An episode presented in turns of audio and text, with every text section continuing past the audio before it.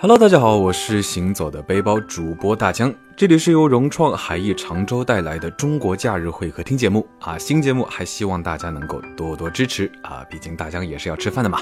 好了，咱们废话不多说，这期节目让我们一起聊一聊大家最喜闻乐见的话题——假日。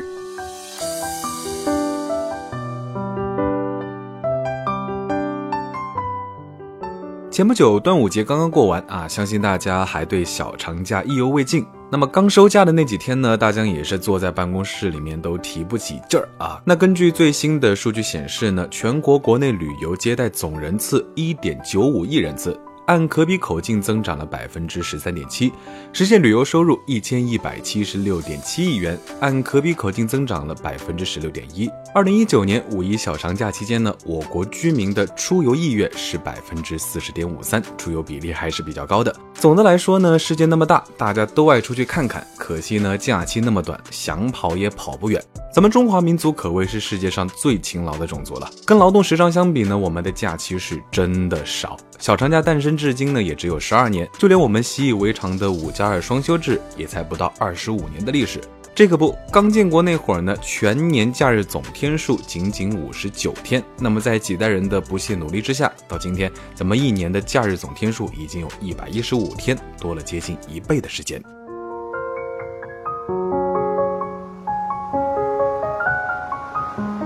这些年黄金周小长假这么火爆呢，很多人也学会了错峰出行。那周末去过假日的也很多，周末去度假也有非常多的说法，比如说轻度假呀、微旅行啊、短途游之类的。它就是国外五天工作两天度假这种生活模式的演变。生活和度假同样重要，我们一直在强调自己的国际化，要过国际化的生活呢，其实国际化的度假同样重要。不过这种两天的微旅行或者说假日，本质和旅游还是有区别的。其实旅行、旅游 （travel） 啊，这个词的拉丁的字源是 triplium，嗯，不知道大家读的对不对啊？翻译过来呢就是刑具。因为在古代呢，旅行其实就是一种作死的行为。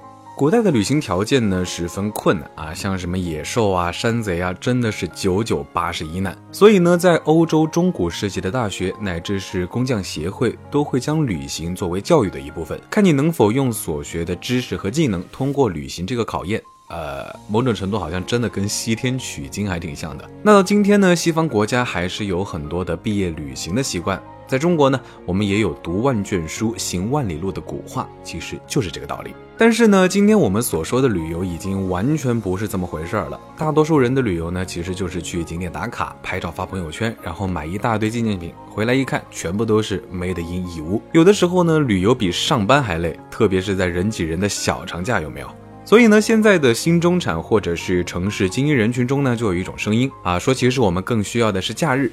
第一是需要高质量的假日生活来放松自己；二来呢，精英们的假日也是自己兴趣爱好乃至技能修行的一种。包括很多外国人，上海很多的高级白领，那他们的假日呢，常常去海边潜水呀、冲浪啊，还都是专业级别的。它开始演变成了另一种生活方式，或者是另一种人生体验的打开方式。从这个意义上来说，今天的假日呢，更接近过去旅行的精神内核，这是运用自己所学所知去体验这个世界的不同维度。那么前几年呢，大家好像都在喊口号，说要逃离北上广。其实如果有足够的假日来缓解压力，谁不想继续留下来呢？而是假日表面上看是因为这些超级城市生活和竞争压力太大，二三四线城市呢又在近两年崛起的比较快。深层次来看，是中国城市化进程到了一定阶段，国家发展战略的变化。自改革开放以来呢，我们造就了北上广深四座超级城市，也开启了一个长达三十年的大迁徙时代。无数人背井离乡而来，想要的呢，无非是更多的资源、更好的生活。因为最好的资源呢，都在北上广。但现在呢，情况好像不太一样了。包括之前咱们提到过的上海都市圈、沪杭甬大湾区，以及即将要颁布的长三角一体化发展纲要，其实都在说明一件事情。就是长三角或者是城市群的协同发展，这一点呢，其实国外几个大湾区做的比我们更早、更成熟啊。从城市群夜景鸟瞰图上呢，就可以清晰的看到差别。无论是纽约湾区、东京湾区，还是旧金山湾区呢，都是辐射状连成片的灯火辉煌。而目前的长三角呢，啊，好像还差那么一点火候。当然，随着中国高铁网络建设的完善，包括以上海为圆心的城际地铁的规划建设，都在提供城市群或大湾区协同发展的链接关系。所以逃离本身啊，大家觉得就是一个伪命题。假日，或者是更准确的来说，是大湾区内的假日，才是超级城市生活压力的解药，或者说呢，是他们的一次精神迁徙。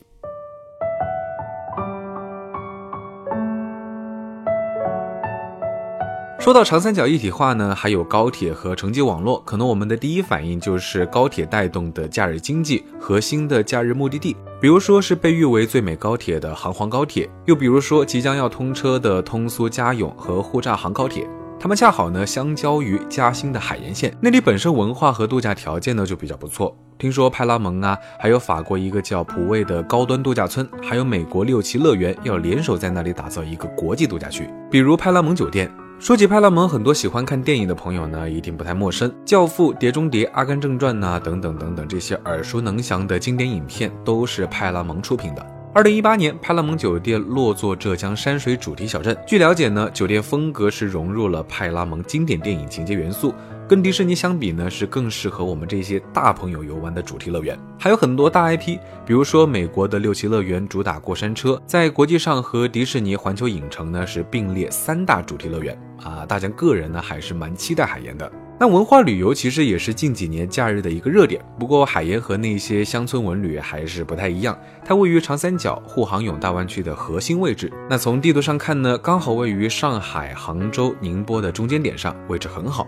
从海盐到长三角核心城市的距离大概也就两三个小时的高铁车程，很符合我们五加二的假日生活定义。不过同样是湾区，我们的湾区和旧金山、纽约湾呢，其实还有很多的不同点。那我们是高铁文化，他们那边呢是公路文化。美国的中产家庭周末会直接开着车，然后带上全家人去海边度假啊。你看纽约人他就很喜欢跑去长岛周末度假，甚至是置业。那长岛呢也是纽约湾里面著名的富人区所在。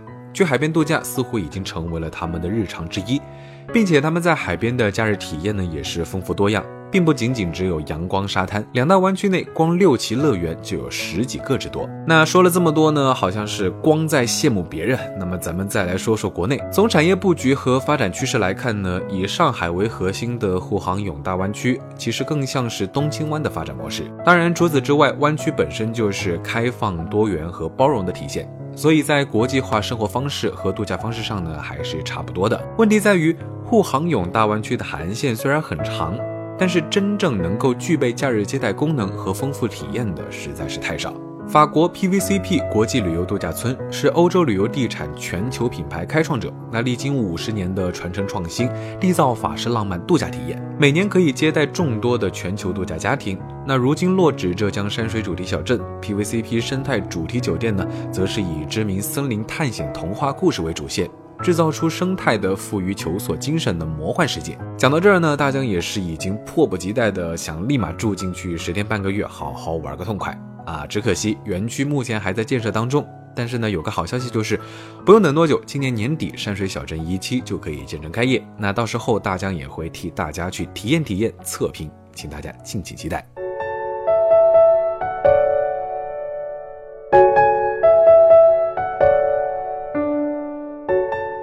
好了，回到咱们的主题啊。此外呢，整个小镇是利用未来感穿梭列车，带领游客穿越火山、海洋、星空等场景空间，实现自然景观、建筑集群与购物、演艺秀、运动、展览、娱乐、美食等等融为一体的奇特体验，并串联起了周边约三十万平米的商业购物中心。啊，谁不想家住在度假村，天天都在过假期呢？浙江山水主题小镇整合全球文旅 IP，构建游乐、商业、酒店、康养、居住、文化艺术等八大业态体系。综合上述几点来看，海盐山水六旗国际度假区机会优势很大。再者呢，上海本身已经是国际化的都市，不仅上海的国际化精英，在上海的外籍人士也非常多。他们对去海边度假呢，其实已经是比较习以为常了。像英国人，百分之六十的英国人度假都会去海边。往深层次说呢，这是蓝色文明或者说是海洋文明骨子里面的一些东西。虽然中国本土呢还是偏向农耕的黄色文明，但是呢要走向世界、走向国际，拥抱蓝色文明是必经的一步。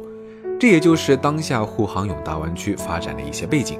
国家投入了千亿来建设长三角和湾区，那对于个人来说也是个享受国家级红利的绝好机会。那大疆呢也是针对环沪市场的投资啊，偷偷的啊做过一些调研啊，包括现在新兴的假日经济，综合这几个维度来看呢，在中国假日的海岸线上拥有一套个人私产还是非常有诱惑力的，啊，只可惜大江家里没有矿啊，只能在大富翁里沿着海岸线买联排度假别墅。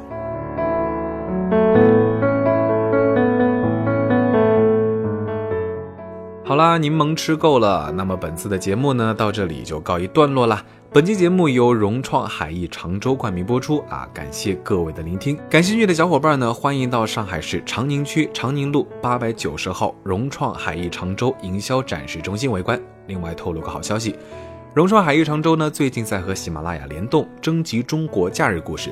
上传假日照片即有机会领取喜马拉雅名家课程，大家赶快去参与互动。最后祝大家听完节目呢都能够一夜暴富，当然别忘了关注大江的微博，谦大江，谦虚的谦。好了，期待我们下期节目再见，拜了个拜。